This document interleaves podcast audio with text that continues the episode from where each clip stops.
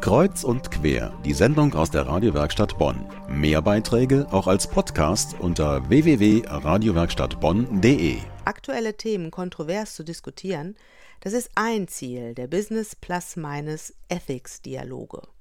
Klingt kompliziert, das ist eine Veranstaltungsreihe, sie gibt es seit knapp einem Jahr. Jetzt fand wieder so ein Dialog statt. Das Thema Kinder und Karriere, Chancengerechtigkeit im Spagat zwischen Familie und Beruf. Es ging um Karriere mit Kindern. Wie kann das gehen? Für Männer und für Frauen.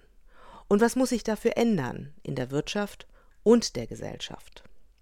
Gastrednerin Melanie Vogel, Initiatorin der Women at Work, Deutschlands größte Messekongress für Frauen, hat eine klare Vorstellung davon, warum Frauen mit Kindern über ein besonderes Management verfügen. Ich glaube, dass äh, die, die weibliche Seite der Wirtschaft bisher immer vernachlässigt wurde. Und ich glaube, es ist wichtig, dass Männer und Frauen gleichwertig im Beruf sind. Frauen bringen einfach eine ganz andere Erfahrung mit. Äh, gerade Frauen mit Kindern haben ein, eine ganz andere Form von Management auch kennengelernt, die für Unternehmen unheimlich wertvoll ist. Und ähm, ich denke einfach, dass Frauen durch eine andere Denkhaltung, aber auch durch ja ein anderes Umgehen mit Konflikten, eine andere Kommunikation, die schon auch da ist, ähm, einfach eine Bereicherung sind und, und ein Faktor, den man nicht unterschätzen sollte. Frauen und speziell die mit Kindern verfügen also über eine größere Bandbreite an Kommunikationsmöglichkeiten. Welches Umfeld ist nötig, damit Frauen gerade diese Qualifikation leben können? Nochmals Melanie Vogel. Ich glaube, Frauen ähm, brauchen ein Betriebsklima, was ihnen ermöglicht, wenn sie es wollen, Beruf und Familie zu vereinbaren.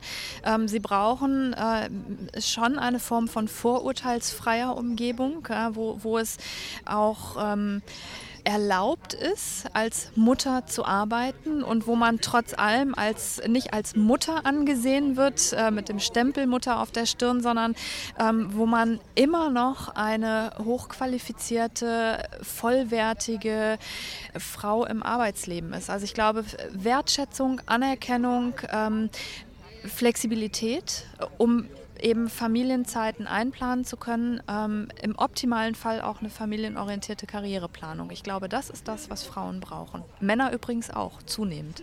Wie können also Männer und Frauen ihre Karriere und ihre Familie planen? Und welche Rolle spielen hier die eigenen Ressourcen?